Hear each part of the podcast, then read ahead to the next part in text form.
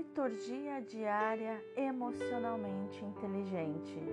Aqui você encontra todas as leituras do dia e no final comentários sobre a inteligência emocional escondida em cada texto das Escrituras. Louvor e adoração a Deus. Hoje é terça-feira, dia 13 de abril de 2021, segunda semana da Páscoa. A leitura de hoje é Atos 4, do 32 ao 37.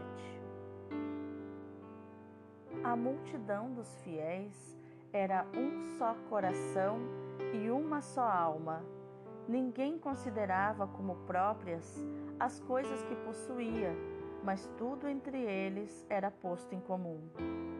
Com grandes sinais de poder, os apóstolos davam testemunho da ressurreição do Senhor Jesus, e os fiéis eram estimados por todos. Entre eles ninguém passava necessidade, pois aqueles que possuíam terras ou casas vendiam-nas, levavam o dinheiro e o colocavam aos pés dos apóstolos.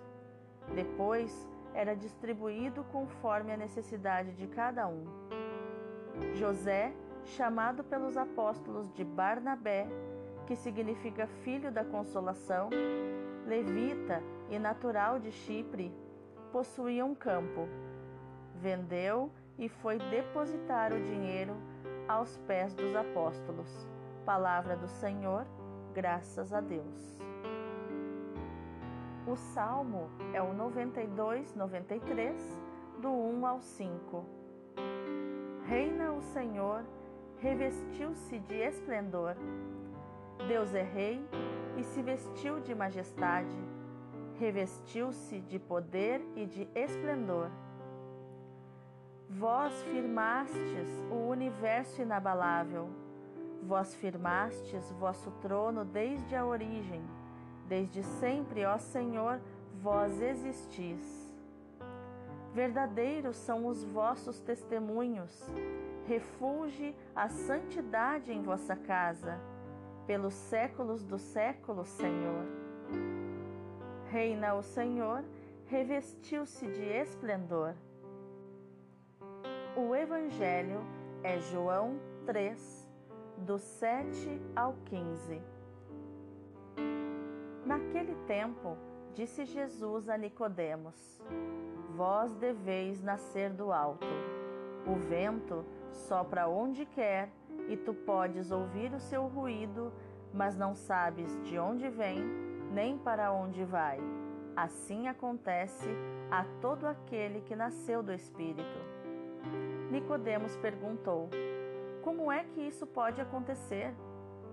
Respondeu-lhe Jesus: Tu és mestre em Israel, mas não sabes estas coisas? Em verdade, em verdade te digo: nós falamos daquilo que sabemos e damos testemunho daquilo que temos visto, mas vós não aceitais o nosso testemunho. Se não acreditais, quando vos falo das coisas da terra, como acreditareis se vos falar das coisas do céu? E ninguém subiu ao céu a não ser aquele que desceu do céu, o Filho do Homem. Do mesmo modo como Moisés levantou a serpente no deserto, assim é necessário que o Filho do Homem seja levantado, para que todos os que nele crerem tenham a vida eterna. Palavra da salvação, glória a vós, Senhor. Então, qual é a inteligência emocional escondida nos textos bíblicos de hoje? Assim como nós meditamos a leitura do último domingo, a festa da Divina Misericórdia, a leitura nos diz que a comunidade vivia como um só coração e uma só alma, ou seja, eles viviam a maturidade emocional e espiritual que é o mesmo sentido e propósito de vida. Viviam desapegados, pois todo apego revela imaturidade emocional e vem do medo de perder. seu testemunho de vida era poderoso e eles eram pessoas generosas e cativantes. Eram estimados por todos por sua excelência nas atitudes, no comportamento e nos princípios. Ali ninguém passava necessidade, pois compartilhavam seus bens em amor conforme a necessidade de cada um. Eles eram prósperos, que é diferente de ser ricos pois rico é aquele que muito tem, e próspero é aquele que pouco precisa.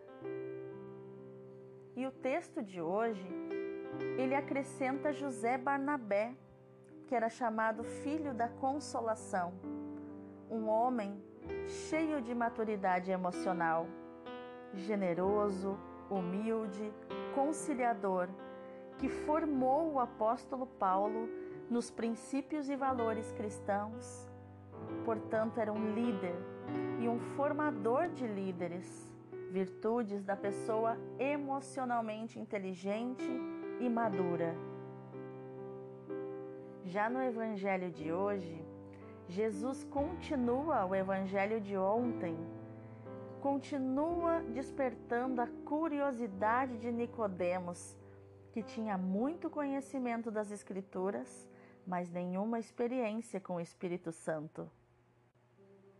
Jesus continua instruindo Nicodemos a respeito de nascer no Espírito Santo, uma experiência que Nicodemos não consegue nem imaginar, pois ele não tinha nenhum padrão, nada parecido que ele conhecesse para conseguir pelo menos é, ter uma sensação, a imaginar o que seria nascer no Espírito, o que seria essa experiência no Espírito Santo.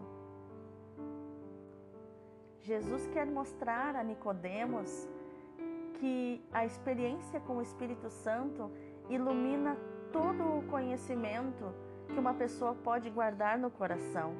Ele vai além de todo o conhecimento e nos confirma o que a ciência do autoconhecimento e da inteligência emocional vem nos dizendo que o conhecimento e a experiência são os dois remos que levam o nosso barco para a maturidade emocional.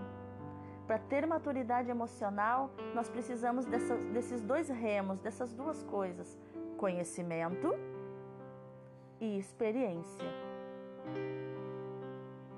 E lembre-se a vida eterna vem pela fé, que é uma virtude do nosso adulto interior e da nossa maturidade emocional. Deus abençoe o teu dia.